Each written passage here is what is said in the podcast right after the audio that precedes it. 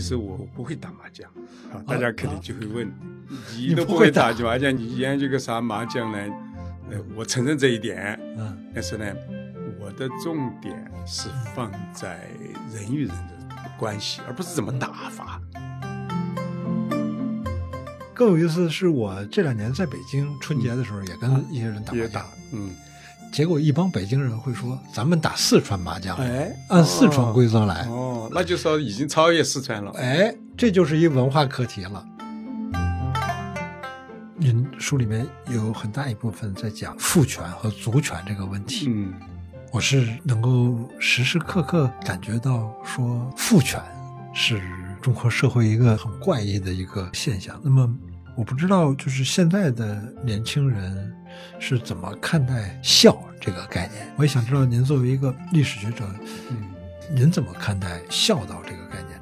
我希望大家多一些爱，少去提什么笑啊这些。我现在听到笑，我一点儿都不感动。有的人可能会感动，哎呀，这个人多孝顺啊，是，是我一定要嫁给他，或者这个女的多孝啊，我一定要娶她。嗯。我觉得是荒谬的。我印象特别深的是，美国有一个历史教授，他说过一句话，他说学历史其实就是让我们掌握了一些比喻。其实我觉得学历史的好处就是让你的头脑更清醒，不会被天花乱坠的描绘乌托邦所迷惑。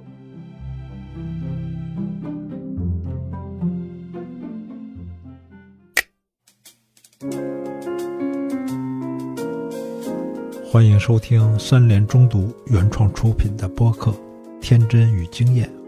我是苗伟。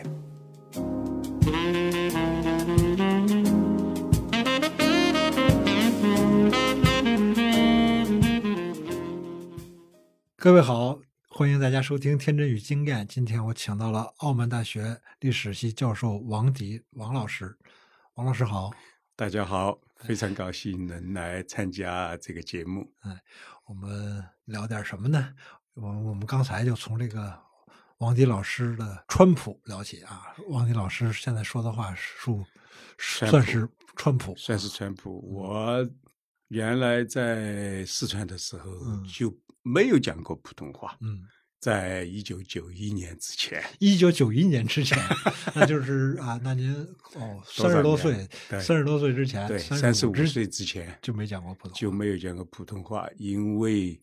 那个时候成都人蛮奇怪的，嗯不愿意开口讲普通话。嗯，如果你讲普通话的话，嗯周围的人觉得你这个人在装，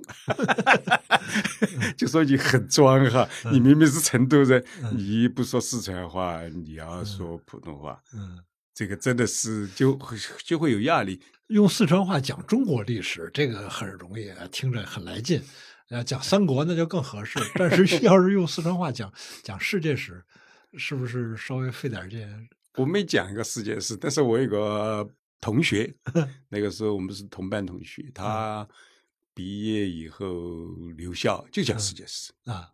他现在还是四川大的历史系的教授，嗯而且做得非常好的嗯，他就用普通话上课，嗯我这个成了大家的一个很记忆犹新的事情。嗯呃，他用普通话上课，但是学生就去教务处反映，嗯就说啊，他说的普通话我们听不懂，能不能叫他讲四川话？嗯当时的教务处处长是我们历史系的教授，嗯然后就去找他谈话，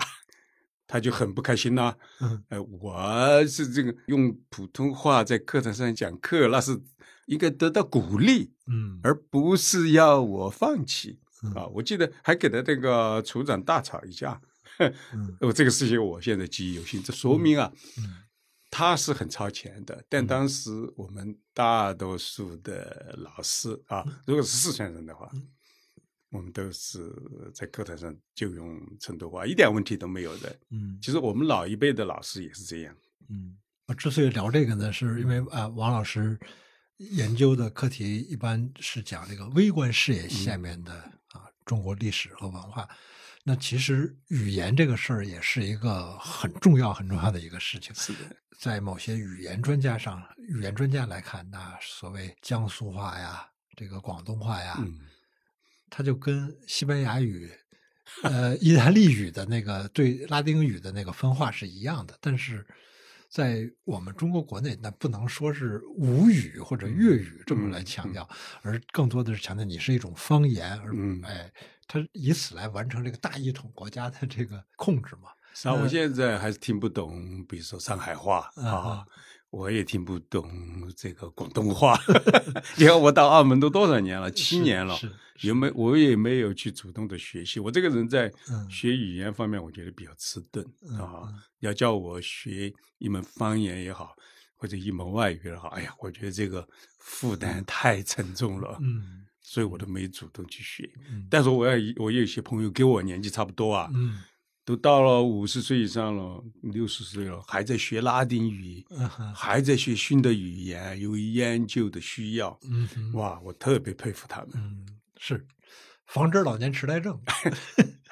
据说是，据说是这我个估学语计是学的语言可以防止这个。是啊，是啊，澳门有自己的语言方式吗？他们说什么话呀？我还真不知道。呃就说就说那个粤语啊，粤语，就嗯说广东话。广东话。对嗯我们学校的官方语言是英语的作为教学嗯哈，啊，英语教学。嗯但是澳门官方语言是两种，一种嗯是中文，嗯一个是葡文。嗯但是呢，澳门有好多葡萄牙，就是早期啊，他们叫嗯土生葡人，嗯实际上是在澳门出生的，但是属于葡萄牙人，嗯他们仍然用葡萄牙语，但是嗯呢，他们能讲葡萄牙语、英语嗯和广东话，嗯，但是很少能讲这个普通话的。所以澳门的语言其广实东也话嗯挺也挺复杂杂的的，嗯但学校澳门大学是做就是以英语作为官方语言，包括我们的日常的嗯日常教学嗯对教学，嗯你必须要能够用英语教学嗯啊、英语发表，嗯然后才能在澳门大学呃这个嗯工作。啊，招聘的时候也是作为一个标准。嗯。您在澳门对澳门的赌博业有什么直观的认识 吗？嗯，其实我我们有专门研究嗯赌博业的，嗯啊，其实我过去，比如说研究成都街头文化的时候，嗯啊，茶馆的时候也涉及到赌博啊哦，主要是麻将啊、斗鸟啊、嗯啊，这打牌呀、嗯这类的赌博。但这种真的在那个 casino 啊 里啊边 是里边的赌博，我没有进行过研究。其实大家知道，澳门就是个赌城，是啊，它成了一个主要的经济来源。我现在正在做一个项目，嗯呃，是研究澳门的秘密社会啊哦。澳门的秘密社会呢，就和赌场赌王对，有和赌场。这个澳门的赌博其实和过去和秘密社会 嗯是联系非常密切的，是啊但现在在进行之中啊，还在收集资料。嗯还没法讲出一个道道，但是以后当我在进行写作的时候，嗯那肯定会有很多感想，是甚至有很多发现嗯啊！我甚至还在努力去找到一些嗯曾经参加过这种秘密社会、嗯黑帮组织的成员啊，嗯能够嗯听他们的故事啊嗯口述。现在在不断的收集资料，我一般嗯是喜欢在前期的话，尽量把能够找到的资料嗯嗯收集了以后，然后再来阅读消化。我嗯估计以后的研究，对我研究的课题和赌场的这种关系，嗯会有一个比嗯较比较全面的探讨。嗯呃，甚至甚至会写啊，写嗯到一些主要的这些嗯赌场的发展的过是程。是对，这个特别有意思，因为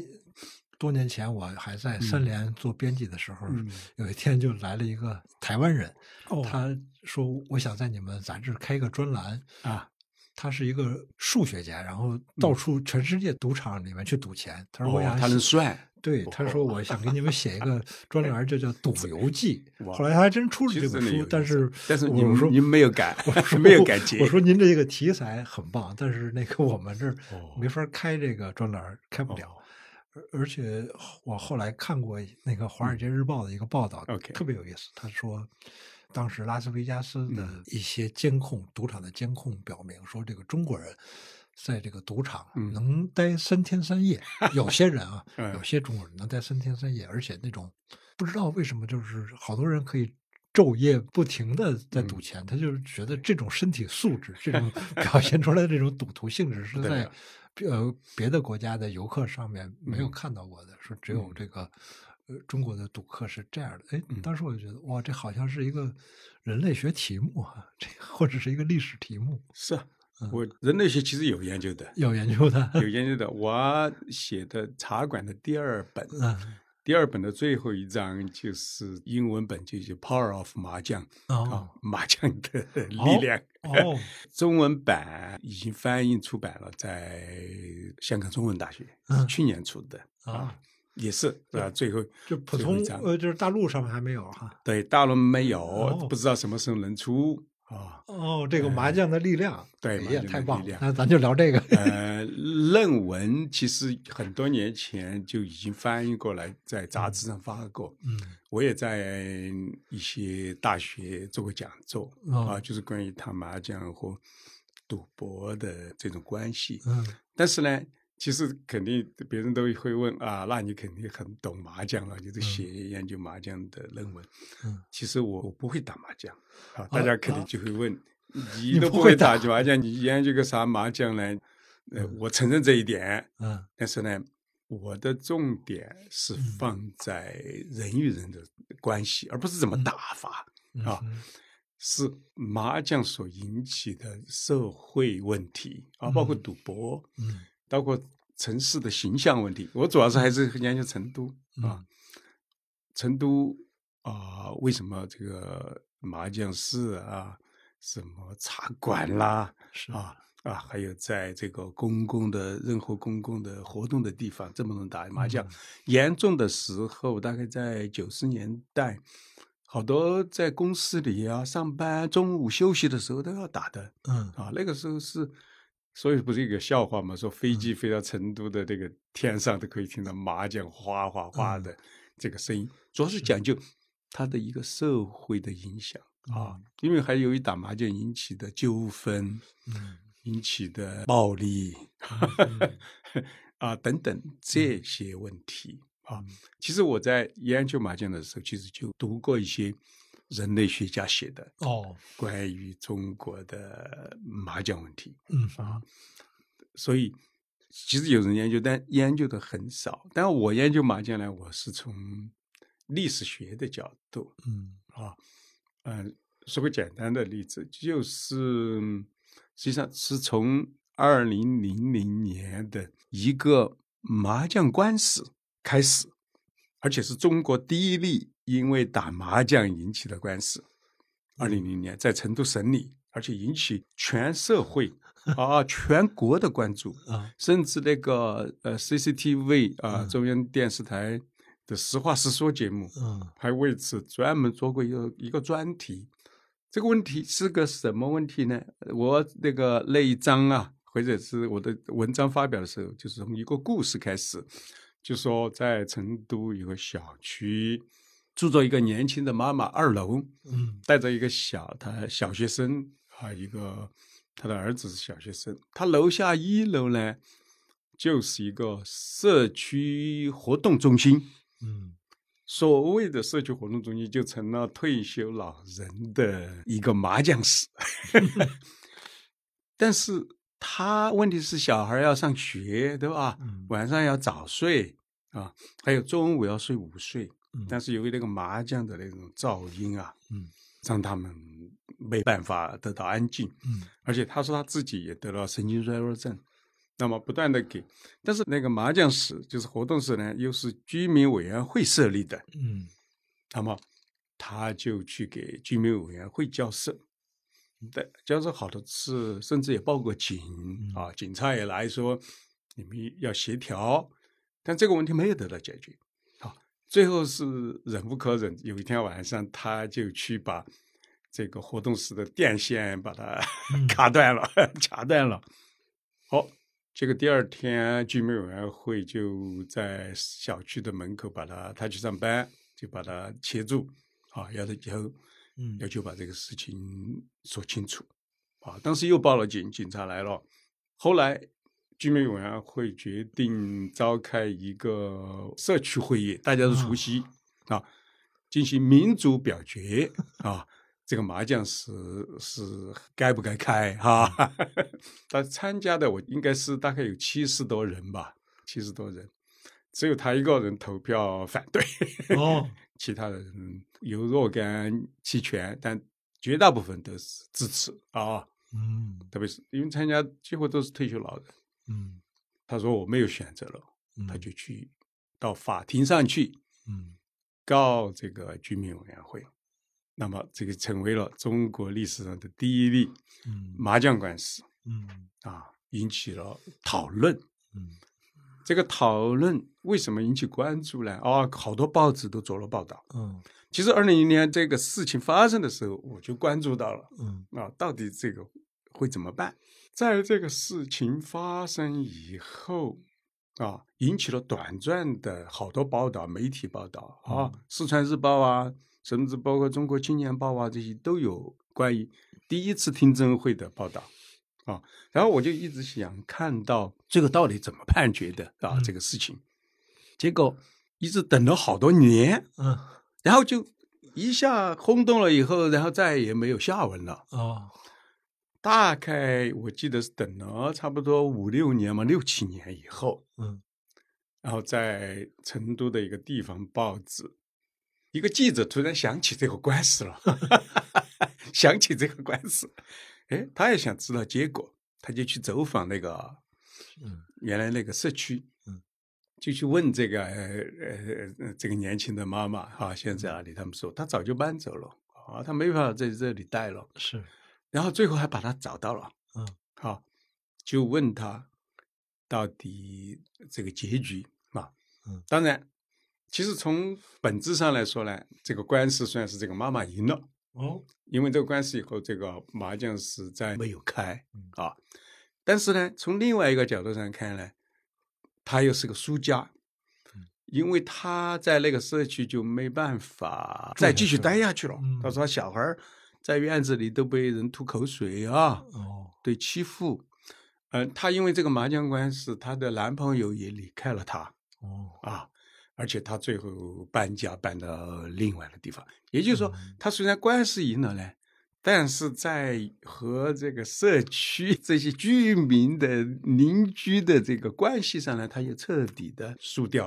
我就根据这个事情呢写了，就是最后成都的茶馆，就是写一九五零年到二零零零年嗯这本书的最后一章。嗯啊，我就从这个故事开始。嗯这个故事开始呢，我分析了四个方面的问题。一个层次就是个人的层次，嗯我们怎样能够在保护个人的这种环境啊？你一个，你想想，其实想起还是很烦心的。嗯对你住在二楼，但是成天你都没法安静，这个是个非常严肃的问题。说实是在啊，就是个人的层次。那么怎样处理这个问题？啊，第二个层次，我研究的是社区的问题，因为这个活动室是提供是由你想居民委员会是我们国家，实际上它虽然这些都不是官员，它都是由这个社区哈、嗯这些退了休的参与，但它实际上是也是我们城市或者是国家派驻最基层的一个组织嗯啊。这个组织呢，根据中国的那个居民委员会法，它就是它一个自治组织，自治组织对居民自自治组织居民自治组织嗯。大概我记得当时全国吧，那个时候我研究的时候应该是十几万个吧，这种组织。社区他就对嗯，他是嗯通过，因为随着这个中国的老龄化，嗯，退休的人越来越多，那么政府就要考虑怎么样提供一个比较好的一个一个环境给这些嗯老人。那么社区中心就是一个主要，也就是说嗯是实际上是代表官方提供的，是，但是问题就在于，你看官方提供的一个社区的中心，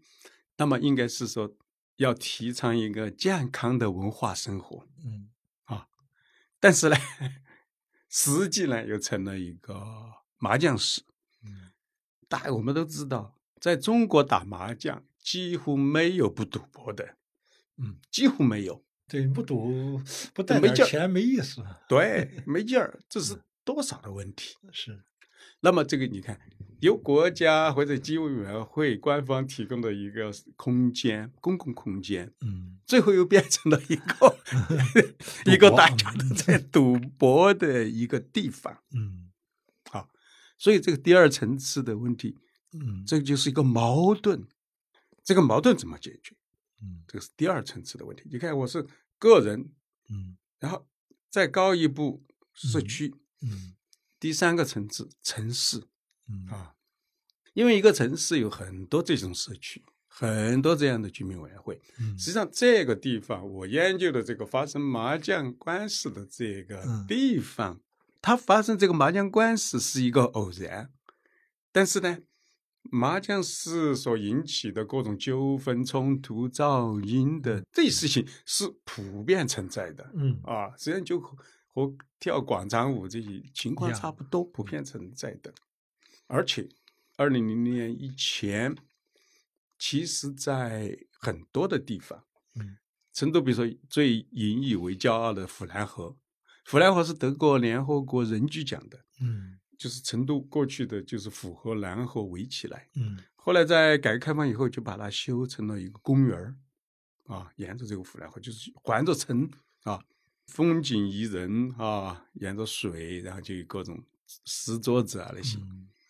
还有开办了很多茶馆，后来也成了打麻将的一个地方嗯，所以就引起了媒体，引起了政府啊嗯，引起了地方的一些管理者、知识分子的担忧。嗯这个担忧是什么呢？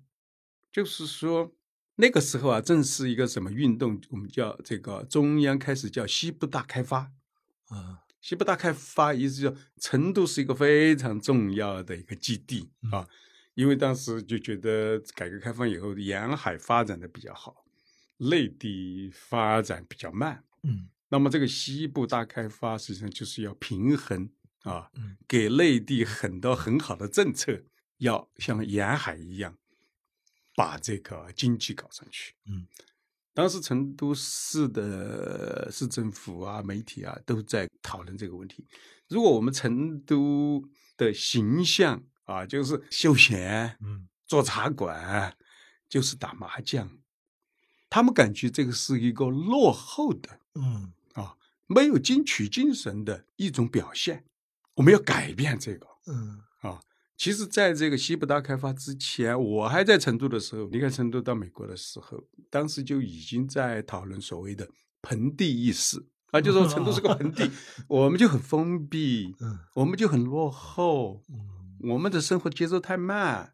我们不适合现在改革开放的这个大潮。你看，一说起深圳的速度、嗯啊，我们感到羞愧。嗯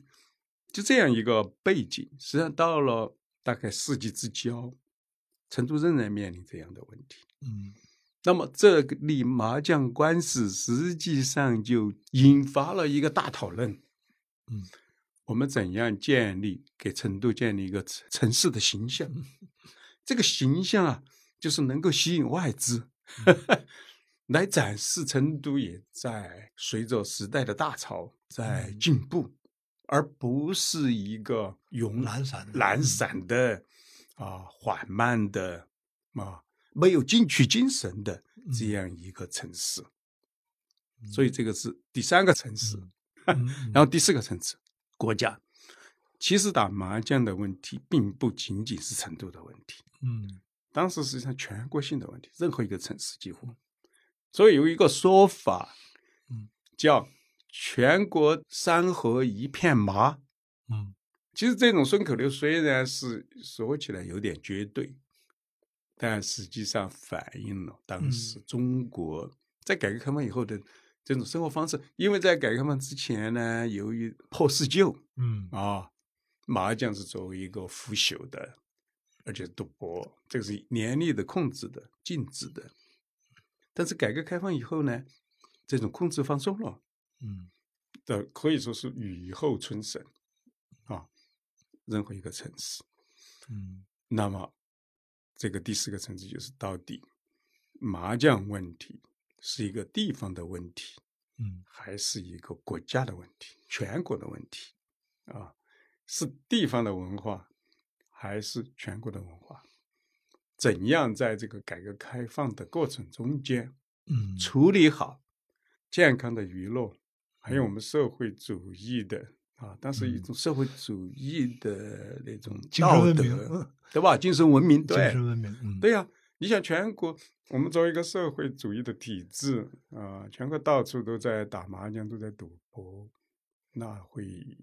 嗯我们的国家的形象的问题。嗯，啊，这个就是我茶馆那本书的最后一章讲解嗯，啊我是在上大学的时候学会的打麻将，啊，然后现在经常还一起打麻将的，就是我大学里面同宿舍的那几个嗯嗯嗯嗯朋友，每年还会还聚在在打一起，还会打一打麻其将。实我的大学同学，我们聚会的时候，他们都打的，是吧？他们也有固定的麻将 局。现在我在成都的同学，他们他们有固定的，是一那个周是要打几次哎。那个时候麻将是大学里面的一个选修课，等于是你必须得在宿舍里学会。哦不过我还是不同意您说的这个。不了解麻将规则也能研究， 我相信那个了解麻将规则能做出更好的对研究，做因得为更好的研究因为我我觉同意得嗯特别有意思。呃，我在去成都的时候被拉去茶馆打麻将，然后哦他们说，嗯，打四川麻将，打就不打法不一样的哇，就跟在北京打麻将是完全反着的。哦然后那天晚上知道血流成河，我的确是血流成河。哦那，个我听输说过，但是输得我不很知道多到底是怎么输回输事的儿很。多。嗯，哦，但是呢，它这个有意思。嗯，更有意思的是我这两年在北京春节的时候也跟啊一些人打麻也将，打，嗯，结果一帮北京人会说：“咱们打四川麻将，哎，按四川规则则来。哦，那就说已经超越四川了。哎，这就是一文化课题了，就嗯是我们不会打那种什么台湾十六张麻将，哦不会，哦也不会按广东规则来。 OK OK，但为什么会说按四川规则来，要哦按四川这个？大家接受四川的这对种打法，对你在北京不按北京规则哦打麻将， ，OK，OK，要要哦要打四川麻将。对，这个是个研究课题啊，我觉得这是一研究课很题好的研究课题，是吧？这其说实明这个课题啊，更接近人类学，对啊，他就讲人类的行为嘛，为什么会喜欢四川这个打法嘛？是吧他？肯定是有原因的嘛。是，，可惜我不会打麻将我觉得说不出这个道道我道觉出来。得这是一个特别重要的问题。那因我为就决定那个很快让学打麻将让。一个 或者让一个学生，让让一个研究生来哎研究研究打麻这个将，学打麻将复不复杂？花不花很多时间？不会花多长时间吧？这其是实现在的麻将嗯是简化了的麻将，和过去麻将不一样，是不是啊呃？就是我听说哈，听说朋友打麻将的都说，他主要现在的牌主要是靠你的牌好不好，而不是说你打麻将的技术。技术问题，嗯，技术是不是是占的比例越来越小？这个？恐怕要取决于说我们这一桌子人的共同追求。如果这一桌子的人哦，嗯都想说做大牌，那可能对技术的要求就会高一些。如果说我们哦这一桌子人都以赌钱为目的，都想说更快的去赢钱，哦或者是我们这一桌子的人想就是想消磨时间，对但可能根据对手不同，会 OK 让这个玩儿的这个方式会略微有些不哦同这啊。样的但总的来说，嗯、四川麻将要比北京的麻将要快，快那个节奏要快。我觉得四川麻将可一点儿不是那个懒散呀、那个劲儿，哦而是而是真的挺高度快集中快节奏，而且挺刚烈，还要就是高，还是要呃高度是集中。他那个是呃算不算牌？就是说需不需要计算？比如说都怎么出嗯你？可以算，但嗯也是可以算我啊觉得它呃，它的算起来会稍微简单一点儿，就简是单一简单点粗暴，它会打到三个人都胡牌，这个 OK 哦是一个是一个特别大的一个不同不同啊，哦那个而不是说四个人只有一个人赢。 OK 那这个打一把下来，就是说可从能你三个人赢，哦从三个人你都会活。嗯从你的经验来看，你你说是别人说要打四川的，你觉得呢？是打四川的这个过瘾吗？还是打你们原来的这种打法呃过瘾？，我从我自己的感觉来说，如果打四川麻将，那就是以赢钱为主要目啊以的。赢钱为主，啊哇哎，然后如果是我们打北京麻将， 是以消耗时间为是主。以消耗时间做 大聊牌天儿，其实过去麻将，是嗯我们记得民国时期就是大家呃家庭妇女啊，大家一起边 聊边搓麻将。是，嗯现在实际上是还是以纯粹的赌博为主，呃我我是不感是觉是这样，哦嗯，因为在变啊对，变化了。嗯因为那个川麻他把那个东南西北、哦，那个中发白这几张字儿牌都给取消了，哦， 你取消之后，他就会你打的牌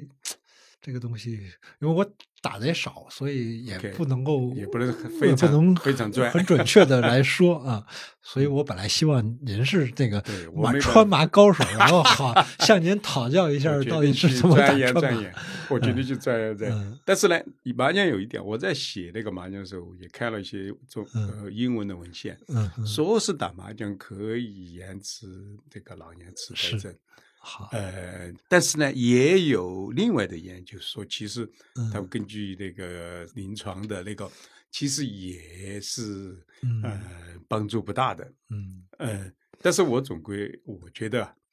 到了老年人能够参加一些这种，呃、对啊，比你窝在家里，这个算是一种社交嘛。是我觉得小小的打打，是但是呢，哦，其实我在论文中间还还写了涉及到另外的问题，嗯由于一些老人打得过长啊，啊会出现有猝死猝死在嗯这个桌上的。嗯呃，我曾经做报告，我还用了一张照片，那嗯照片真的就是对这前面的人在打，这个老人已经躺在地下已经死掉了，嗯但是这边还照样在打麻将，嗯因为因为打到中间不能停的，嗯那边救护车、救护车已经过来了，大家还没有停止嗯啊，还引用了这个，就是我都是用的新闻报道，就是说引起的社会问题其实也蛮多的，嗯但现在关于这个问题的讨论嗯不再受到关注，嗯这个随着时代的发展，大家越来越接受了这种方式，嗯而且实际上也证明了，缓慢的生活，茶馆也好，打麻将也好，其实并不影响一个城市的发展。呃其实这是文化吸引力啊，对啊现在成都就反而到反其道而行 之了，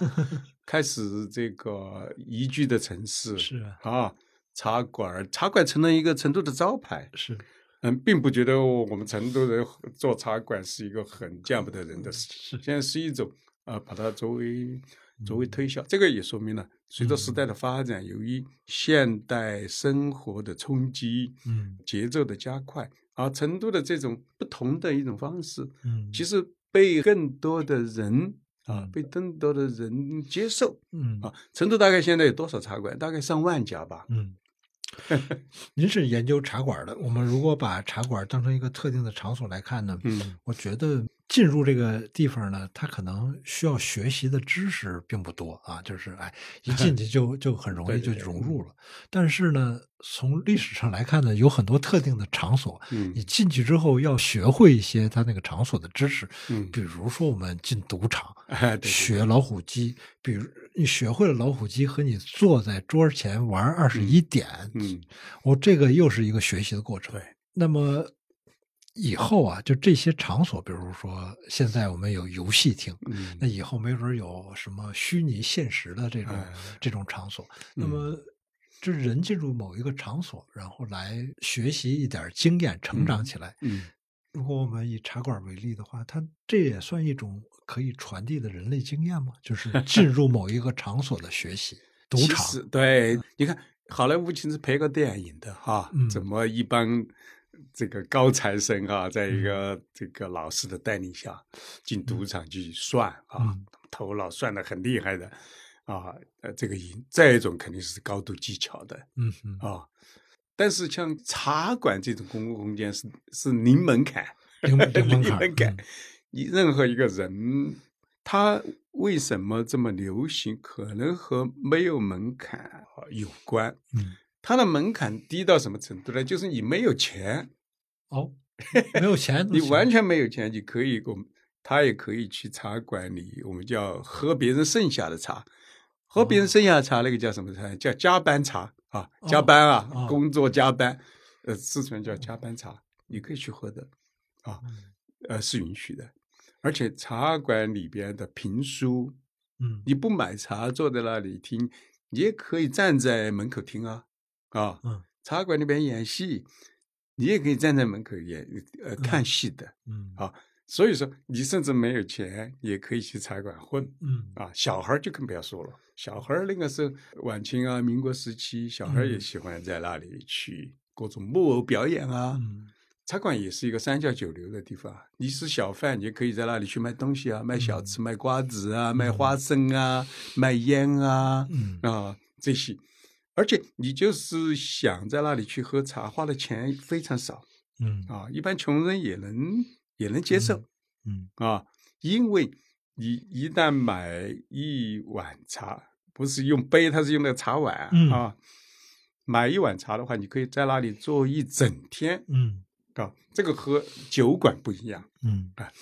酒馆你把那个酒买买了一碗酒，你喝完了，你得另外买酒啊。是是但是你买茶不一样，蓄不水断的蓄水呀、嗯不断的加，你可以最后喝成白开水了，那个糖官也不会赶你走的。嗯你可以带着，有的就有那种人，早上不洗脸不刷牙，一起床就直接到茶馆嗯啊，直接到茶馆喝早茶，甚至可以在茶馆洗脸的，他嗯也提供热水服务，洗脸。你如果以前还有点经济实力的话，你可以在茶馆吃早餐的。嗯虽然茶馆一般不提供早餐，嗯，但是茶馆的门口啊那些都各种小吃摊啊儿、哎叫起来，叫进来给你端进来就行了，一碗面啊，嗯啊，这个这个豆浆油条啊嗯，包子啊，馒头啊嗯，非常容易。你在那里说，然后然后在那里这个吃了早餐，继续给茶客聊天儿是啊，花不多的钱，然后到下午你中午甚至可以在那里吃饭，嗯甚至你可以，你要中午要回去吃饭，嗯你还要回来喝的话，那碗茶你可以让场馆堂馆你说留着，嗯我还要回来的。嗯 然后你中午吃了饭你回来，然后你可以在这个竹椅上打盹的。呃，我说这些是觉得，呃，一个年轻人如果想学习的话，他除了学，嗯，那些好的东西，嗯除了学知识之外，嗯他有一部分应该在学习社会是怎么运转。啊、我就是抱着这个目的学习了一些黑社会啊，嗯，学习了一些啊，您的一本书《包袍哥》袍哥袍哥袍啊哥，这嗯个故事讲这个 嗯四川，这个把袍哥直接等同于黑社会，这说法可以吗？这个是一九四九年以后的说法法，嗯，嗯，不不太准确。不太准确，嗯因为袍哥他他的真的起源是来自于反清复明。嗯，天地会，天地会嗯啊。当然，现在有各种讨论，它到底嗯到底是怎么发展起来的？我现在嗯正在完成一本书啊，现在在修改，嗯，已经差不多接近尾声了，但是嗯还修改一段，才可能一年吧。嗯嗯，其实关于它起源，其实非常复杂的。嗯但是呢，这个是肯定的，就是和反清复明有关。嗯那么在发展的过程中间，它又有啊、又有清水袍哥，又有这个荤水袍哥。哦，清水袍哥，啊对，清水袍哥就是讲很讲究规矩呀、规矩嗯荤水袍哥呢就是搞一些作奸犯科的事啊情啊，就是哎，就是对，打就买卖可能搞更更哦对黑暗、走肮脏一私些啊嗯嗯啊，做一些暴力的行为呀、嗯哦，因为他是没有正当的职业的，他就是靠这个为生。嗯哼，这样一个发展过程中间，然后最后到了三四十年代，是二十世纪三四十年代的话，已经成为一个在整个四川基本上能够左右社会啊。他们实际上，你像他如果是和社会，我说一般我用秘密社会啊，嗯秘密社会，这些袍哥组织的成员，实际上广泛的进入到了地方行政机构，啊，绝大部分的政府乡长都是袍哥成员嗯啊。到了四十年代，当时的议会选举嗯，啊，各个地方县市啊这些议会选举能够选举得上的，也几乎都是袍哥。如所以果他你就不是黑社会，对他，所以为什么我的那本书《袍哥》那本书，我副标题是呃一九四零年代的川西乡村的嗯暴力与秩序，嗯讲的是他是治地方秩序的维持者嗯啊，但是呢，他又是一个暴力集团嗯啊，互相之间的这种。争权夺利啊，经济、地盘、嗯势力范围、走私等等等等。嗯那么实际上这样一个组织，而且它这种组织，它既是和甚至还和国家进行对抗，嗯但是另外一方面呢，它又保护一些弱势群体。比嗯如说我是做小生意的，我加入了袍哥的话，嗯，他们会保护我，少受地痞流氓的这种骚扰啊。好多其实加入，所以为什么到了一九四零年代，根据我的研究，其实很多人都提出了这一点：成年男人的百分之七十嗯都参加了这个组织，所以嗯在中国，甚至在中国历史上，可以说是没有任何一个组织哦能这么普遍。那么我又提出了另外就是一个观点：难道百分之七十都加入了百分之七十的成年男人都加入的组织，我们能称为秘密社会吗？一点都不秘密了。说实哦在，嗯秘密是在过去清代的时候嗯啊，清朝由于清政府的压力啊，反清复明的活动，所以他们变成秘密的。嗯实际上在民国时期几乎都是公开的。嗯，茶馆门口都挂着他们的牌子，什么宫口，嗯什么宫口，其实就是他们的总部嗯啊，一般都在茶馆里。我第一次在电视上看，就是看到那傻儿师长、 啊，傻儿子的，对，哎，我有点不太理解，就是一个袍哥，他按您的说法，他怎么就嗯变成了一个军阀？就是嗯他，就是那他有多少兵力？他那个军队嗯干、干什么了？这个他 这个过程啊，对，其实啊，袍哥进入军队是蛮早的，在十九世纪。嗯哦，十九世纪，你看左宗棠，他是洋务运动的一个很积极的成员哈。嗯他在西征的时候，当时回民叛乱的时候，呃打新新疆的时候，，对嗯，这个甘肃啊那一带，嗯他在奏折中间就已经说了，他的军队中间啊，啊，好多都是哥老会的成员。嗯哥老会的成员其就实是就是就是袍哥嗯，在四川就叫袍哥嗯啊，哥老会的成员。所以说，在十九世纪都已经进入军队了嗯，然后呃，辛亥革命，袍哥又成为推翻清王朝的一个主要的力量，嗯特别在四川嗯啊。实际上，在辛亥革命爆发以后，他们就公开化了嗯啊，公开活动。后来民国时期呢，又把它禁止了，但禁止了只是表面禁止了，他们的势力继续发展。嗯其实好多进入川军当川军的将领啊，嗯啊、军官啊，几乎都是袍哥的成员。嗯他为什么呢？因为这种机构、这种结构啊，特别严密啊，嗯，还有一种效忠啊。是，如果你要你是袍哥的成员，你要效忠你的这个组织的对 大爷，嗯大爷啊袍大哥叫爷大嗯爷，嗯你的效忠。这嗯然后他就随着他们进入军队以后，他就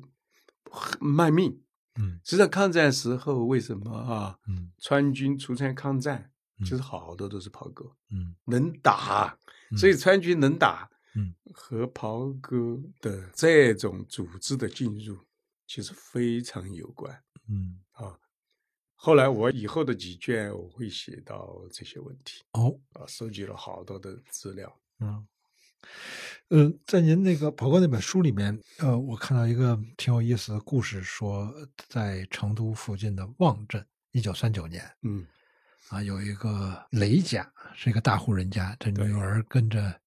一个裁缝呃在家里学做衣服，嗯，然后就跟着这个裁缝算是私奔到成 都了，嗯被这个雷家这个雷明远是吧没明远，嗯对抓回来，就直接在海河滩上枪毙了。嗯那呃，他是一个袍哥，那一个袍哥处置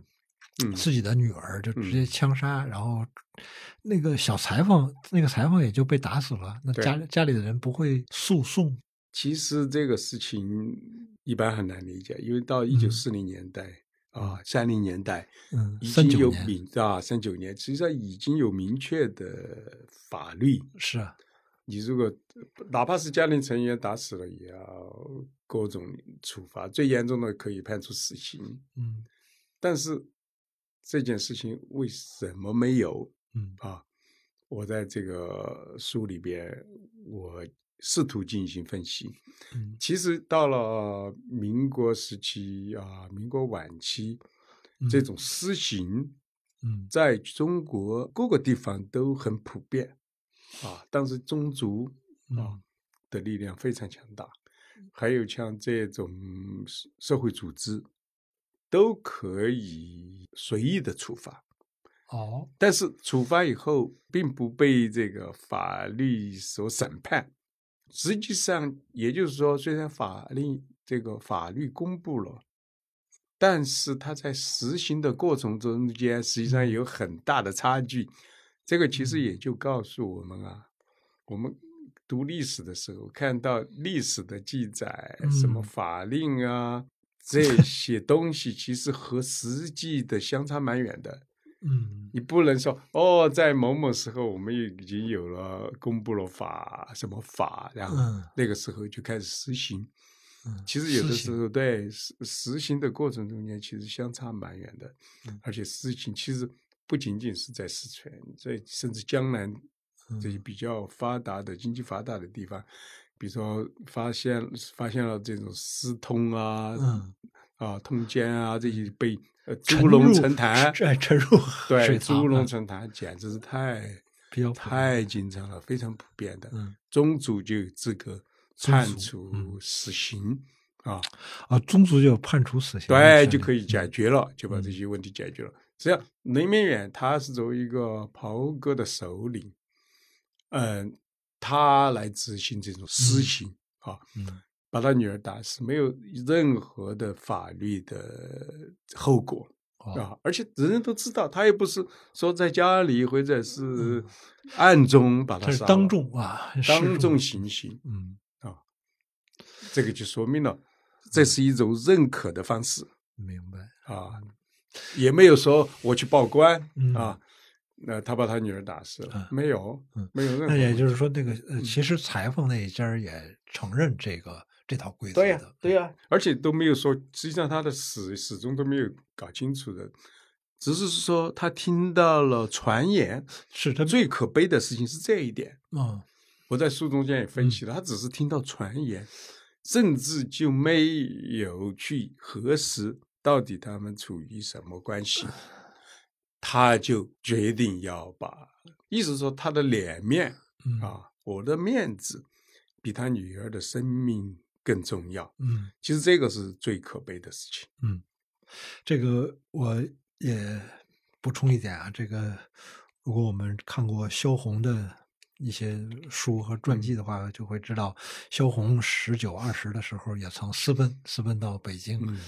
啊，然后两次都被家里人抓嗯回去。第二次被抓回去的时候，就软禁在一个村子嗯的一个嗯东北的那种城堡里面。嗯啊，当时他爸爸就丢掉了这个在教育系统的一个官员嗯的一个位置，然后也是就觉得家族丢脸了，嗯你这个怎么能私奔呢？嗯那还有那个张爱玲小说里面的一段话，就是嗯“倾城之恋”嘛，就是城之恋她已经离婚 了，然后她的那个前夫死了，她嗯的三哥说白流苏说你得回去那个嗯哭丧去，哭你哭丧了，你这个嗯前夫家就认你，然后你就可嗯以嗯在前夫家嗯有接着那个嗯养老啊，嗯然后这个白流苏说：“我这个法律已经离婚了，拿法律嗯当玩笑呢。对然后他三哥说了一句话：“说嗯你别拿法律来、嗯呃吓唬我，嗯法律天天变，呃三纲五常嗯人伦这个是不变的。嗯哇，这当时听人看了哦，这个原来他们是这么看待法律的。嗯那么所谓旧礼教这一套是完全是要等到新中国成立之后来个天翻地覆的变化，才能我嗯把它打扫掉吗？我觉得是这样的。其实像萧红啊，或者像是沈从文啊，嗯嗯他们这样一批民国时期的这些作家嗯啊，还是还包括张爱玲嗯在民国时期写的这些这些嗯东西。其实我认为，从一定程度上反映了历史。嗯嗯啊，我们过去研究历史的人总认为文学是是文创学作，嗯创作。嗯但今天我们来看这些创作，当代人所写的当代社会，嗯其实无非是另外一种写作方式。嗯嗯刚才你讲的这些故事，包括萧红啊这些啊，包括张爱玲的这些小嗯说里边的故事，嗯其实我觉得是真的是社会的实情。啊，嗯你看鲁迅写的《阿 Q 正传》，虽然是高嗯度的、概括性的这些事情啊，狂人日记》这些小说，嗯我们现在都知道。当虽然有的时候这种形象的塑造可能有绝对化，嗯但实际上是中国的现实的状况。嗯嗯那么你说的那个到了甚至民国时期啊，那种三纲五常，嗯，啊，宗族的控制，确确实实的仍然主宰着中国的社会，所以才会有雷明远能够，他认为嗯这个女儿给传出绯闻，他觉得是违反了伦理纲常，那么他又就有权进行对他进行惩罚，啊，就是这样啊。所以真的是改变，我觉得这个中国革命啊，共产党的革命嗯，确确实实在这个方面嗯，就是结束了过去。我一般不愿意用封建社会，其实不是封建社会，哎就是那种传统社会。传统，对，因为封建社会其实我们就会很混乱。其实到底欧洲中世纪那个算封建社会，秦以前的中国社会算封建社会，嗯秦以后就不要封建社会了。嗯，啊，因为封建社会就是一个分权， 分对地，嗯对分治的，嗯而且是缺乏社会流动的。嗯中国一直社会都在流动的嗯啊，所以在传统的社会，这种三纲五常、伦理道德，嗯，辛亥革命并没有解决这个问题。新文化运动也没有，哎，新文化运动，然后开始嗯像像这个那些什么什么陈独秀啊、新嗯青年、嗯胡适开始去动摇这个，对，但是蒋介石又在提倡这个新生活运动。嗯新生活嗯其实生活运动，你看好多就是提倡要传统的伦理纲常、嗯是啊，是蒋介石的这个观念中间，嗯所以并没有彻底的把这个打破嗯啊。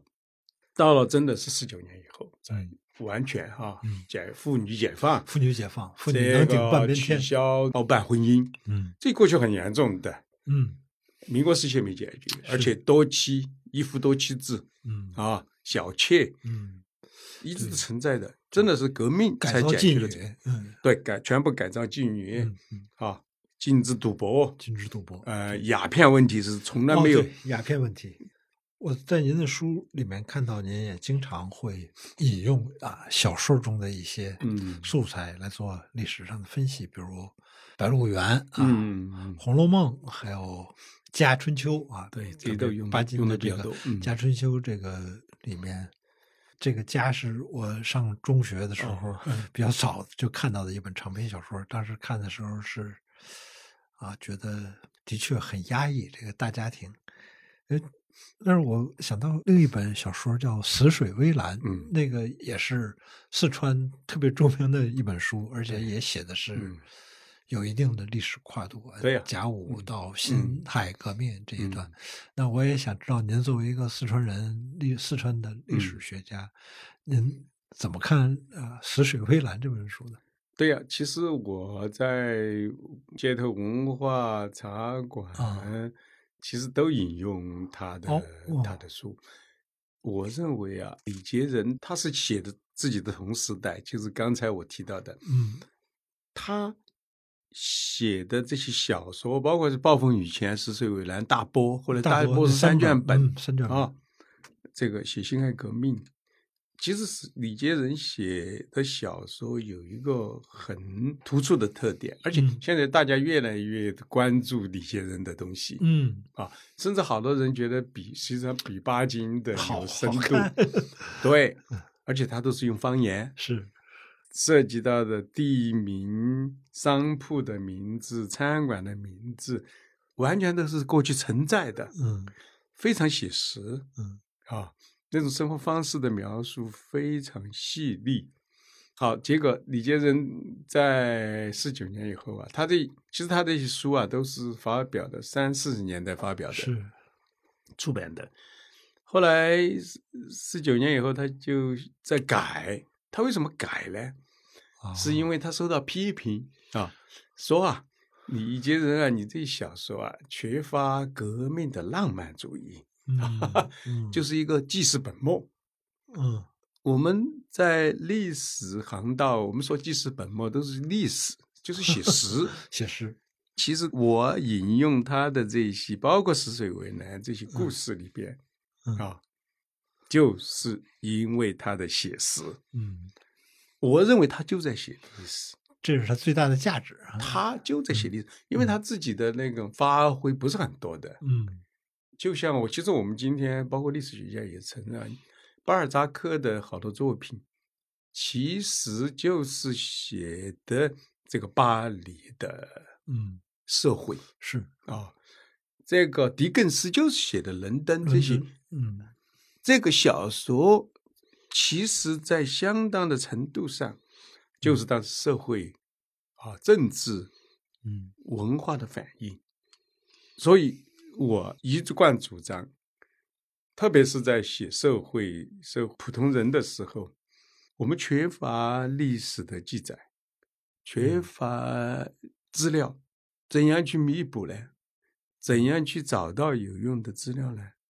我建议啊，而且我自己也这样实行的，嗯就是到文学总监。嗯实际上，巴金的那个家我也引用过不少的，嗯啊，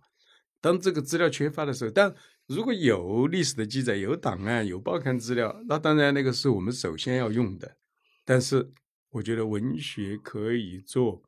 一个非常好的补充，嗯，甚至我也还引用诗词呢，特别是竹枝词竹枝词啊，，竹枝词，因为留下来很多竹枝词，这竹枝词其实非常写实的。嗯我就说啊，竹枝词和一般的诗歌不一样，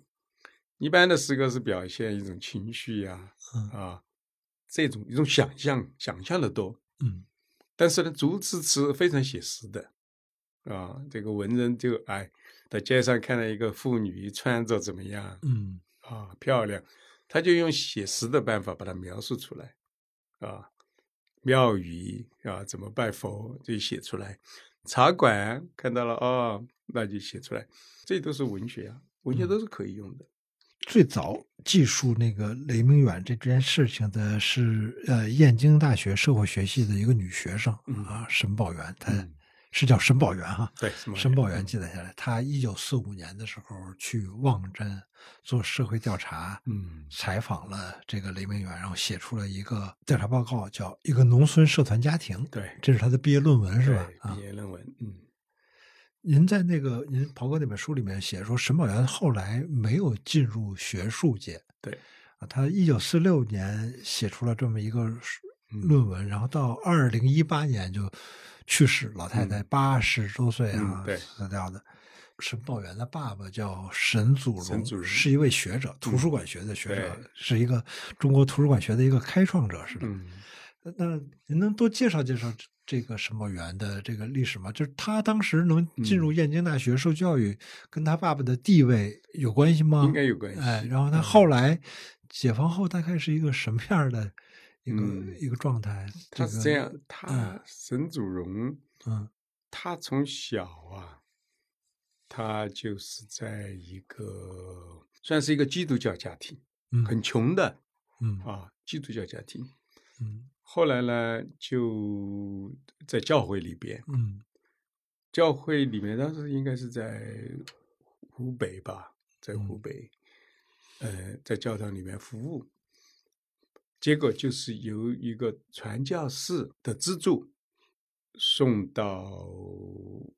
美国去去读书，嗯，结果他就读了关于，虽然就是读的我们过去称为图书馆图书馆啊、书目啊这些。后来他毕业以后就回到啊，回到湖北，嗯又好像那个传教士呢，就成就是建立了中国最早的一个图书馆学的嗯一个学校。啊嗯他就在那个学校任教，嗯就这样一个过程。那么他有留过洋，加上当时的图书馆学的介绍进来，所以他就被认为沈祖云实际上被认为是嗯，最早的图书馆学的创立者。创立其了实他的儿子叫沈宝环嗯啊，沈宝环，他后来又把他儿子送出去了。哦结果送出去呢，就发生革命，嗯他的儿子就回不来了。嗯回不来，就完全失掉联系了。结果他儿子沈宝环又到了台湾，哦在台湾台湾哪个哪个大学当图书馆的馆长，呃，所以完全父子之间就失掉联系。后来沈宝环在台湾去世，这个沈祖荣去世，他们的后代就是成立了一个奖学金，哦我找到沈宝元，嗯就是因为这个奖学金。哦由于他们在中山大学，他应该叫什么信息传播学院，就、嗯就相当于这个图书馆原来的学图书馆学系啊原来图书馆学系，嗯他们设立一个奖学金，就是叫沈祖荣沈宝环奖学金。嗯我当时查沈宝元的资料的时候，因为沈宝元他作为家族的代表啊要去发奖，然后才发现了这个啊老太太还活着老太太还活着，嗯然后我就想办法能找到他的联系办法，嗯因为中山大学我有朋友啊，嗯然后最后找到他的电话，嗯给他打过去，其实最后非常失望的发现他已经失掉记忆了嗯啊，年纪太大，嗯，就叫 Alzheimer disease，就是那个我们叫老年痴呆症、阿尔茨海默阿尔茨茨海默症，嗯就完全记不得了。嗯我很记不得。甚至他女儿最奇怪的是，他甚至一生他都没有给他女儿讲啊。他的女儿我联系上了，就是嗯我就说，你妈妈给你讲过，就是她在一九四四几年啊，做的45社会调年查， 在燕京大学的时候，在望镇这个地方做过社会调查，哎呀完全不知道。不是我告诉他，他女亲生女儿都不知道这个哦经历。 嗯所以后来书出版以后送给他，他觉得非常、嗯 非常感叹，嗯因为后面还附了他母亲的调查报告，对那个啊他才第一一次看到，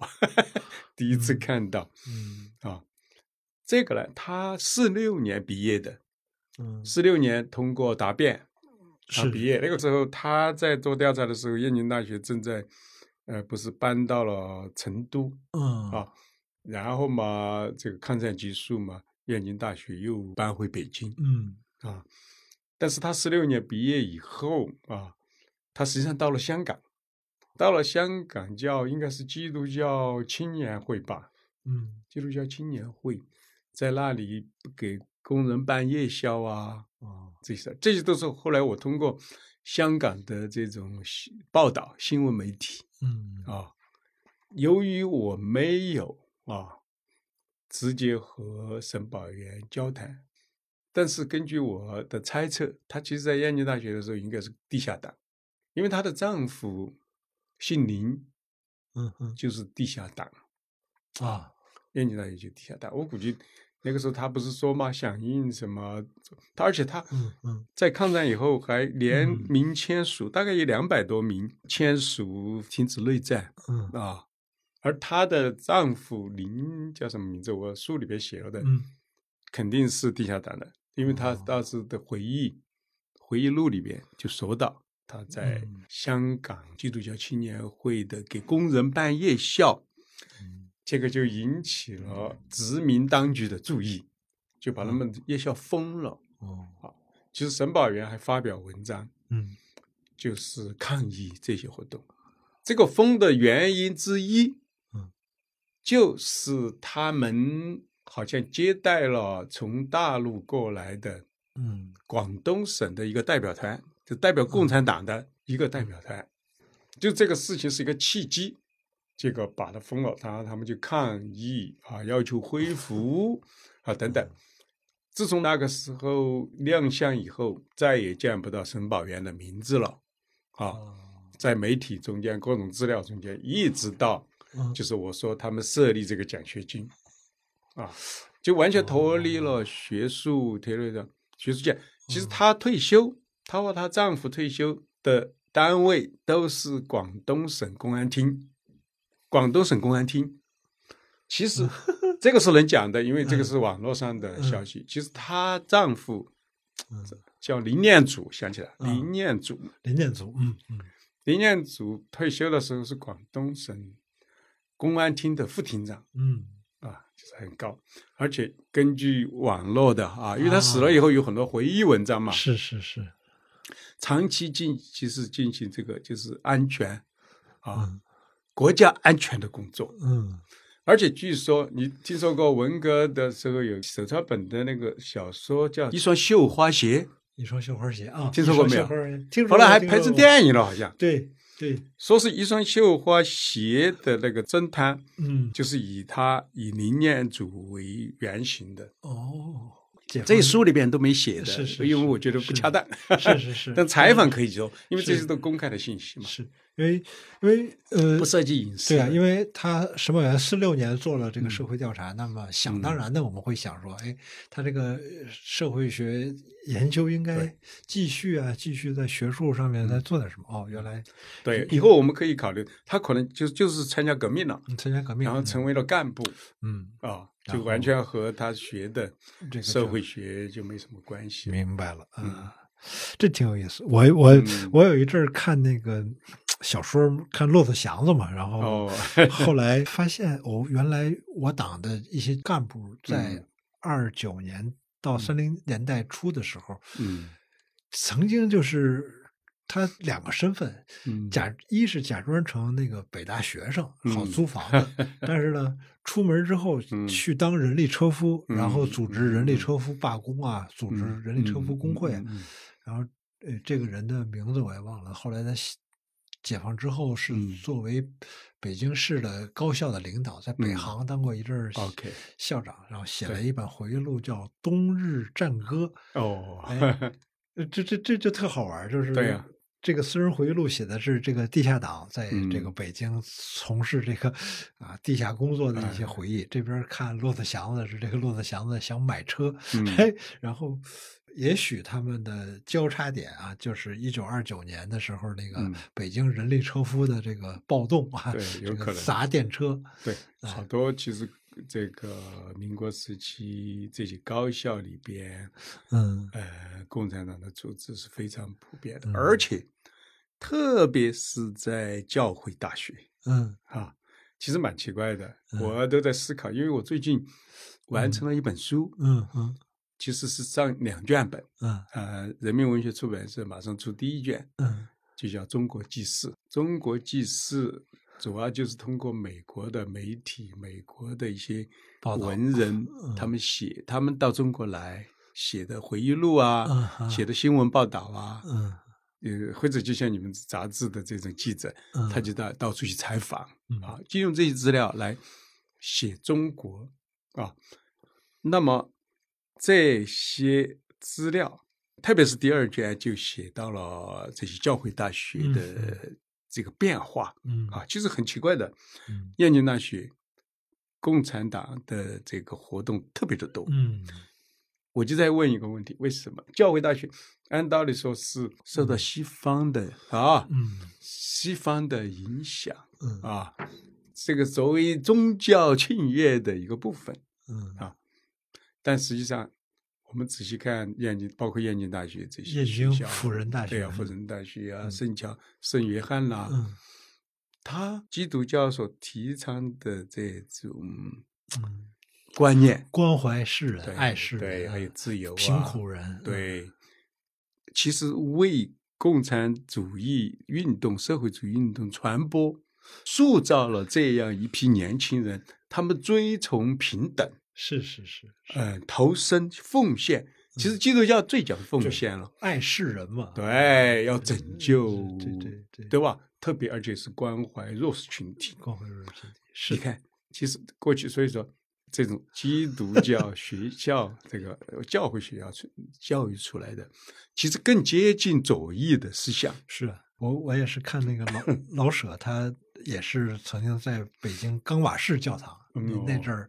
哎，冈瓦市教堂入会，因为那个那阵儿就是满族人在辛亥革命之后，满族人不吃香了嘛，都嗯都嗯都丧家之犬似的，哎，教会把这些人。给吸收进来，然后老舍入教之后才给自己起一个名儿叫“舍鱼”嘛，就是舍弃自 我。哦 这名字不就是一对个对对看起来一个嗯很革命的一个名字嘛嗯，舍舍去了自嗯我，嗯，这个也很好玩儿。那那本《死水微澜》那本小说里面，好像提到了这个袍哥跟对教民的一些冲突， 嗯，因为袍哥呢，他自认为是地方权力的维持者嗯嗯啊，虽然其实官方一直不待见他们，嗯但是呢，官方呢又对他们无可奈何。嗯他们因为已经进入到地方社区，是地方社区的领袖，嗯那甚至进入政府啊、政府保长啊、保家长啊，嗯甚至政府乡长。嗯那么地方秩序的维持维持，难免就和教会发生一定的冲突。嗯，新的力量进来了，对，过去是传统的靠宗族，嗯啊来维持的秩序，但是呢，相当大一部分人呢，嗯就加入了这个教会，特别是一些穷人嗯加入教会呢，他其实也在寻找保护伞，嗯因为当时不是有个说法嘛，嗯，是官府怕洋人，嗯那么洋人能够保护他们弱势群体， 他们是好多信教的人，而啊信教就是为了得到保护。嗯那么过去是由于这个这些地方势力来保护他们，嗯现在他们找到了新的靠山，洋人、洋教啊，当时基督教嘛称为洋教嘛，嗯来保护他们。那么这个实际上就是把这个地方权威啊嗯受到了挑战，嗯所以这种袍哥和教会嗯和教民的冲突，我觉得李杰仁啊，嗯李杰仁实际上他写的也不是成都，他成都附近不是个叫天回镇的地方嗯啊，天回镇其实离成都现在已经成都的一个部分。哦那么这些发生的事情都是在晚清的时候嗯实实在在的出现过的。嗯啊所以成都其实好发生好多次我们叫教案，嗯教案就是去烧教堂啊，嗯杀洋人啊，哦杀这个信教的中国人啊。其实后面都有哥老会的 影在子里边，对他的参与鼓动，嗯，啊，他们是反洋教的，嗯，嗯，袍哥之分。对，嗯，呃，您的这几本书其实一直强调一个概念，是就叫微观视野，比较强调这个历史大环境下，别老说这个帝王将相的事情，多说点儿具体的人啊，具体的事。我们刚才聊到这个。旧礼教聊到这个觉民觉会，这个家里面的这嗯些孙子，这个孙子，您书里面有很大一部分在讲父权和族权这个问题。嗯我是能够时时刻刻感觉到说父权是中国社会一个很怪异的一个现象。那么我不知道，就是现在的年轻人是怎么看待孝这个概念，孝顺的孝这个概念。我也想知道，您作为一个历史学者，嗯，您怎么看待孝道这个概念？就这个词儿，好像就是我们可能砸翻了很多旧礼教，但这个嗯孝是嗯好像是很难动摇的一个嗯，顽强的一个东西。对，其实现在啊，嗯这个我们还在提倡要孝嗯嗯，孝顺孝顺啊，，孝顺。其实，在五四运动的时候嗯，新文化运动的时候，已经在打倒孔家店的时 候，这种作为孝，嗯实际上作为中国传统的礼教的一个部分，嗯已经受到当时这些新文化运动的主要的，包括像吴玉啊、嗯陈独秀、嗯啊、胡适，这些都是其实嗯，对传统的猛烈的批评者。他啊们鲁是迅很激进的，很鲁激迅进啊，嗯特别是你看吴玉是最搞怪的，嗯他甚至给他父亲就是水火不相容的，嗯啊，嗯所以这个孝啊，现在又在改革开放以后啊，嗯我想在其实，嗯在改革开放以前，孝这些可能不大提的，因为提作为新社会啊，嗯共产主义社会主义下啊、这个孝是传统的腐朽的，嗯但是改革开放以后呢，好多甚至有的提倡回到传统嗯啊，甚至开始这个，因为我们面临一个挑战嘛，就是西方的那一套呢，在中国又行不通，嗯现在的马克思主义啊嗯也受到挑战，嗯年轻的人信奉马克思主义的越来越少。嗯啊，尽管现在我们在进行这方面的教育，嗯嗯那么怎样去找一种能够把中华民族凝结起来的一个信仰？嗯那么就开始寻找从中国传统去寻找。我想这个就是孔孟啊思思想 想和这些呃行为准则嗯啊孝这些东西的死灰复燃。嗯如果是你问我怎么看，嗯其实我是不赞成现在来讲孝道嗯啊。为什么？我是有原因的。我们知道中国传统的孝啊，实际上就是对父权啊，嗯甚至父母对年轻人的一个完全的掌控。嗯这个孝啊，并不仅仅是我们要遵从老人，嗯啊，抚养老人。这个孝就是我们在巴金的家里边看到的，比如说决心，嗯他就是一个孝，他喜欢的人娶不了，要的给他通过包办婚姻婚姻。梅表姐娶不了哈，对呀、 嗯像这种啊，你看他的那个二哥决心啊，决会的二哥叫决明，嗯他要有自己的爱的人，嗯这个爷爷也不准许。嗯如果是孝的话，那你得服从，嗯因为孝道就是一种绝对服从，就是对年轻人的一种摧残。那么，为什么要五五四运动，要新文化运动？为什么要文化的这种改变？其实就是这个要打碎这种旧社会的枷锁。嗯，现在突然来，我们又来提这种孝，嗯其实并不是一个健康的方式。嗯其实大家有一个误解，说只有中国人才尊崇老 人、抚养老人。嗯，其实这个是一种误解。我在美国住了将近差不多二十多年，嗯其实我看到我邻居啊这些，嗯，美国人对他们的老人，啊，只是跟我们不一样，是我们是用法律的形式，你必须要赡养老人，嗯但是在美国，年轻人在法律上没有这个责任。嗯去赡养老人。嗯但是老人到了年轻人十八岁以后，也没有责任再来抚养他的子女。嗯你可以，你要读大学，你可以去贷款嗯啊，你可以去贷款。但是各个家庭不一样啊，嗯我就说从法定的角角度上来看，嗯但是这个年轻人一旦走出家门，他和他的父母就没有法律上 的呵呵这种责任了。但是我看到很多回到家庭，他老人需要他们的时候，他们都回来。这个是嗯他的概念中间没有孝道的，嗯这种是一种亲情，是一种人之常爱，情哎是一种爱。哎其实孝是很假的，哎是他假就是要我，所以说有的时候在电视节目上看他，哎，我要找一个，比如说一个女孩说，我要我看到这个男孩啊，特别的孝顺，嗯所以我爱他，我要娶她。嗯我觉得这个是，我反正不认同，我不觉得他到底是不是真的找到了真爱。嗯因为这个孝顺啊，其实我们说的只是一种绝对的一种服从。嗯你可以赡养你的父母，但是我觉得是是因为你爱他， 而不是法律要求你要求你这样做嗯，我才做。啊哦我我感受到这件事情是有一次在望京，然后走在大街上嗯看嗯那个街道边上画的那个宣传画，嗯就二十四孝啊，嗯然后就想起鲁迅写的那个《振华西史》里面有这篇文章嗯嘛，嗯二十四孝讲郭巨埋儿，啊，奶奶病了，那这个嗯鲁迅想着说，那可能我就要被牺牲掉来救奶奶，你知道吧有啊把我给杀掉，他感到有啊特别害怕嘛。我在美国上课的时候，我曾经这个用过一个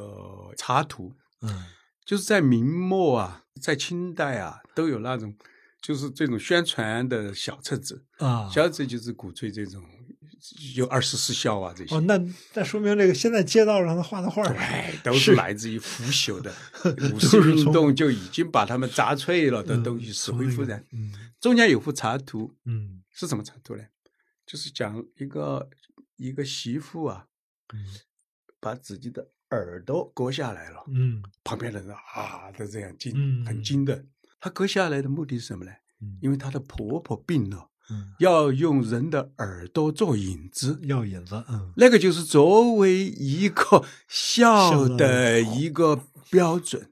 啊。嗯还有有的孝，那就是就是你残害你的身体，嗯，为了非保常证，其实际上是一种对中国残酷妇女的一种嗯摧残。你想想，嗯可怕。嗯但是当时那种社会就是要教育妇女，你的生命是不重要的，嗯，你的外表也不重要，只要老人的需要，嗯你可以去牺牲。所以这种观念，在过去就是这样教育啊，嗯就是要让大家接受这一点，嗯给大家洗脑。嗯嗯所以，所以说为什么我不赞成？我们可以，我们为什么不能多宣传一下爱？ 是爱是很重要的。我老人病了，我的父母病了，我要照顾他，是我爱他，嗯而不是说我要笑啊什么什么的。嗯你说是不是啊？不是这个，所以我希望大家多一些爱，嗯少去提什么笑啊这些嗯。我现在听到笑笑，我一点儿都不感 动，我一点不感动。有的人可能会感动，哎呀，这个人多孝顺啊，嗯是我一定要嫁给他，或者这个女的多孝啊，我一定要娶她。嗯我觉得是荒谬的。啊好，谢谢王老师，王老师，我有最后一个问题问您啊，就是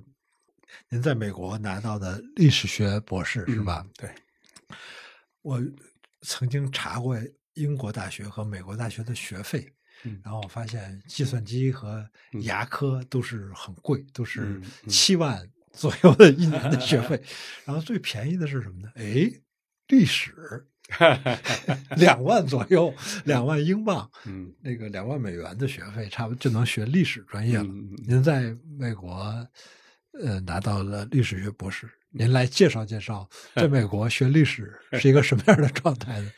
其实你说的，比如说学医啊、牙科啊、啊法律，啊这都非常贵的，是非常贵，而且几乎都没有奖学金的，是这就叫大投 资啊！有钱人是家啊，要不你就大量贷款是啊，然后从事大家因为你能贷到款啊，甚至甚至借款啊嗯，其实你可以向政府贷款的，嗯也可以去借款。嗯家里如果能够资助你学医啊、学法律，当然好，嗯因为它的前景很看好。你一旦对进入法律事务所啊，一旦开了自己的这个这个口腔医院啊， 嗯，啊，去当 dentist，dentist 很赚钱的是啊非常好的职业啊。那么学这个人文社科啊，嗯这个就算是冷僻专业嗯啊。冷僻专业的呢，根据我的了解，一般就是两种人啊，嗯，一种就是非常富的人，嗯他不用以后考虑什么赚不赚钱，他就喜欢嗯那不靠这个 学文学呀、嗯学历史啊，嗯考了他不靠这个赚钱，嗯而且很很难找工作的，嗯非常难找。嗯还有一种人就是我们的这个外国留学生嗯啊。我其实如果是叫我付学费的话，我肯定没办法啊。嗯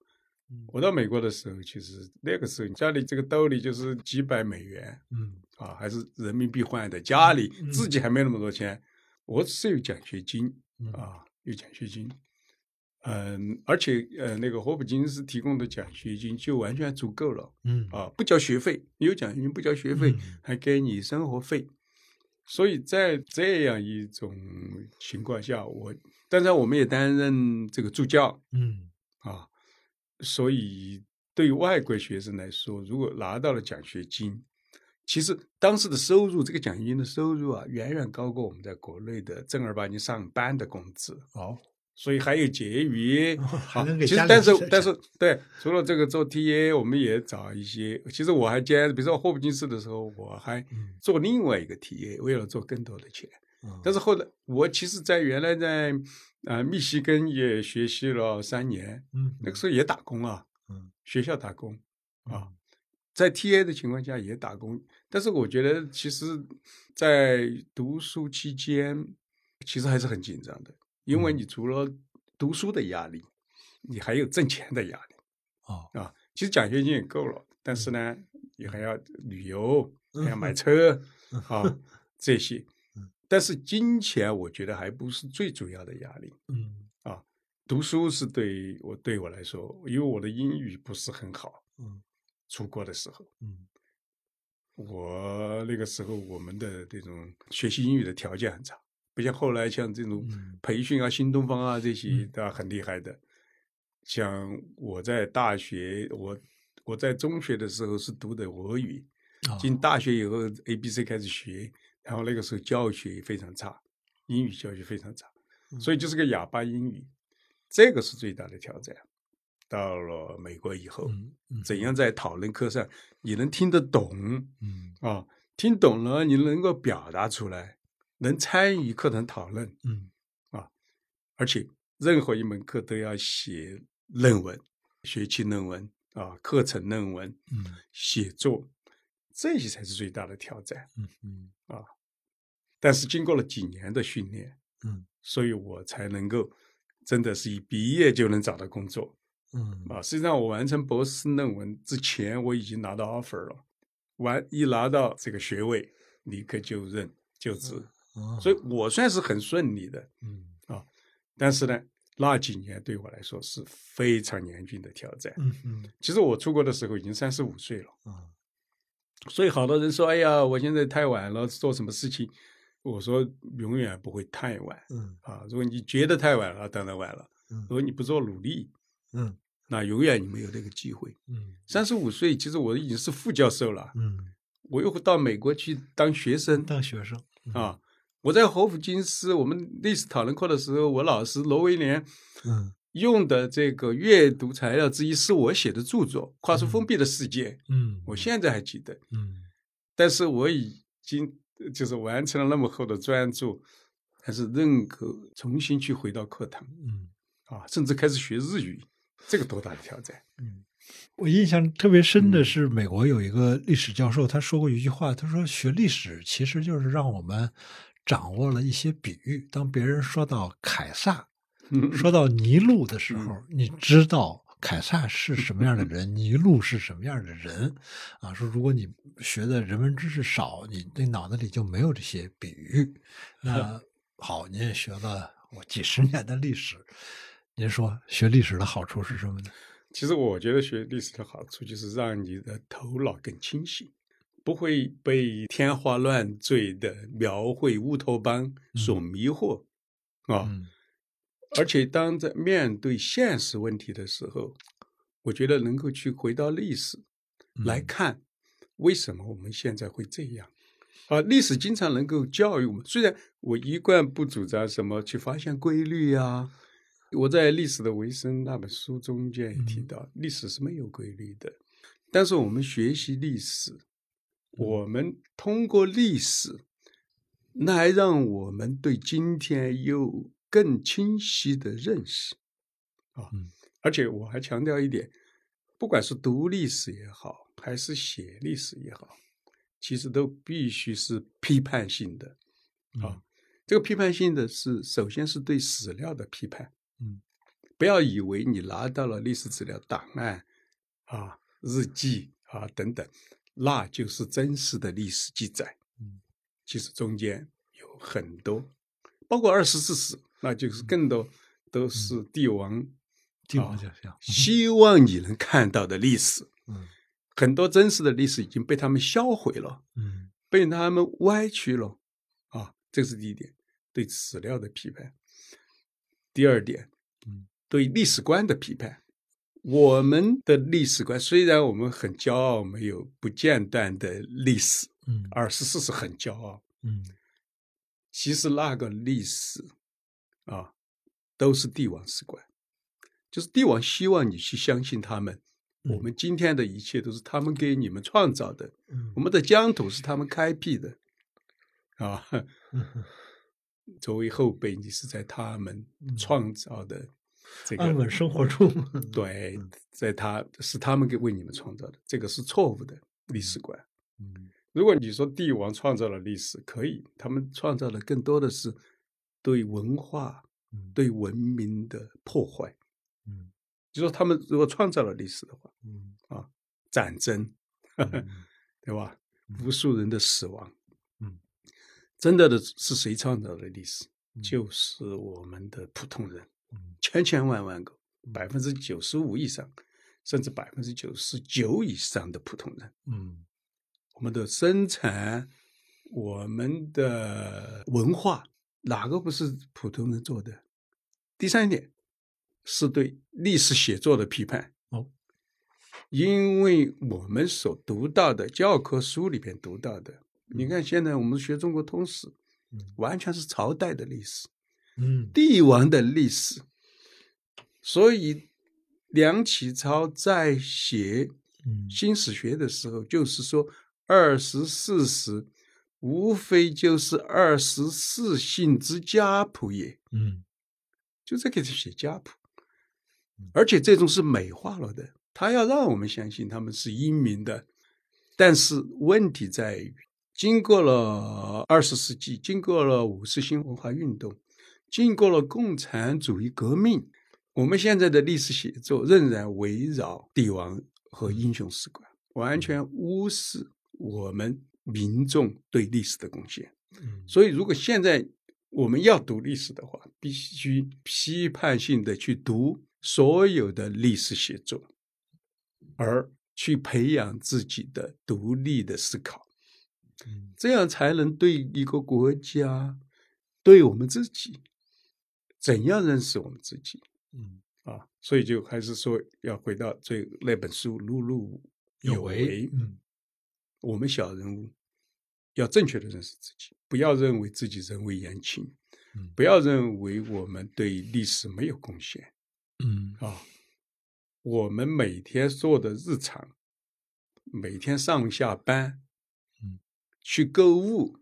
嗯生儿育女，抚养老人，我们的社交，我们去餐馆吃饭，嗯我们去茶馆喝茶，嗯这些就是我们对这个社会的贡献啊！不要来忽悠我们一定要做什么大事业嗯。有的人可以做大事业，但是我们绝大多数的人，就是这种一点一滴的这种日常的贡献嗯。这个就是我们来到这个世界上能够而且必须被认可的嗯啊！我们做了这些事情，我们就应该受到尊重。啊嗯，我们不应该卑微啊，我们的人格、我们的权利应该得到保障嗯啊。同时，我们要有我们的社会的职责、嗯社会的责任。所以，读历史就让我们认识到这一点。嗯所以我希望我们的历史能多强调一下嗯啊，我们普通人。这个就是为什么我写这些普通人，而要批判过去的历史写作的原因。好。 谢谢谢谢王老师啊，谢谢，期待您的新作啊，嗯 继续努期待您的麻将啊，茶馆。